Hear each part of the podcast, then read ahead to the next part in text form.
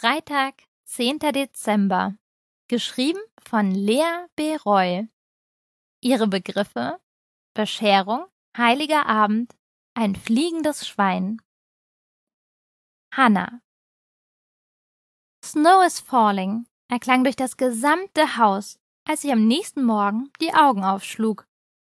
Vor einer Woche haben mich die Weihnachtslieder noch etwas genervt, doch jetzt in Kombination mit dem Duft von Kakao und Pancakes sprang ich freudig aus dem Bett. Kurz dachte ich noch an den gestrigen Abend, schob den Gedanken dann aber beiseite.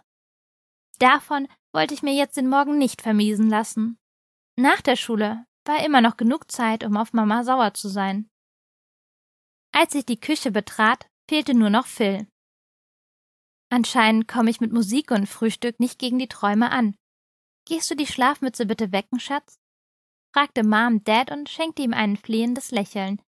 Er verließ mit einem Seufzen den Raum, der inzwischen mit den Klängen von Last Christmas gefüllt war. Kaum war Dad oben um die Ecke, wandte sich Mom mit einem Hannah, ich wollte mich bei dir entschuldigen, an mich.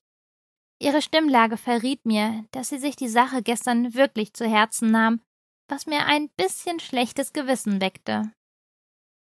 Ach, Mom, ich hab dich trotzdem noch genauso lieb wie vorher.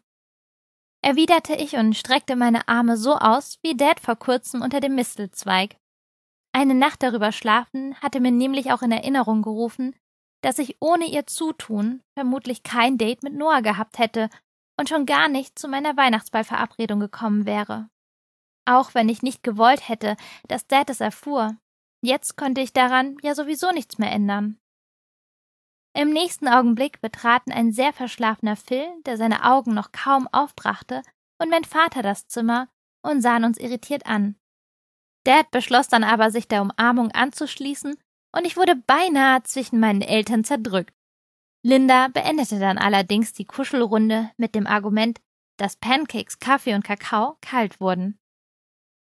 Nach dem Frühstück scheuchte uns unsere Mutter in die Zimmer, damit wir uns schnell für die Schule fertig machten, da wir doch etwas länger am Frühstückstisch verbracht hatten.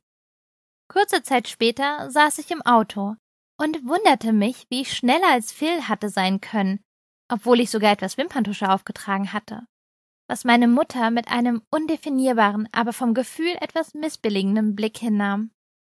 Als auch endlich mein Bruder im Auto saß, fuhren wir los. Beim Gedanken an die Schule verflüchtigte sich das warme Gefühl vom Morgen leider recht schnell, noch dazu schrieben wir heute einen Englischtest in der ersten Stunde. Am Schulgebäude angekommen, blieb uns nichts anderes übrig, als zu rennen, um es noch irgendwie rechtzeitig zu schaffen. Es gelang mir gerade so, vor meiner Lehrerin durch die Tür zu treten, was mir ein Zis, Zis, Z einbrachte.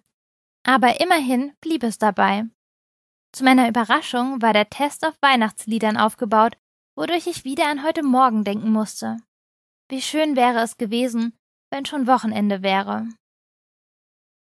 Nach dem letzten Klingeln der Schulglocke trat ich wieder ins Freie und hielt nach dem roten Auto Ausschau. Dieses schien aber noch nirgends zu sein, dafür entdeckte ich Noah am anderen Straßenrand. Immer noch etwas schüchtern winkte ich ihm zu, was er erwiderte. Allerdings fuhren gerade jeweils die Autos unserer Eltern vor, weshalb wir nicht miteinander reden konnten. Mom, wie liefen früher eigentlich die Bescherungen ab, also damals zu eurer Kindheit?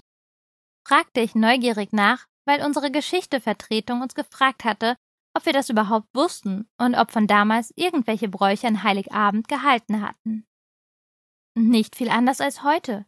Wir haben in unseren Zimmern gewartet, dass die Weihnachtsglocke ertönt und dann gab es Geschenke, Kekse und warme Getränke, erzählte sie mir grinsend.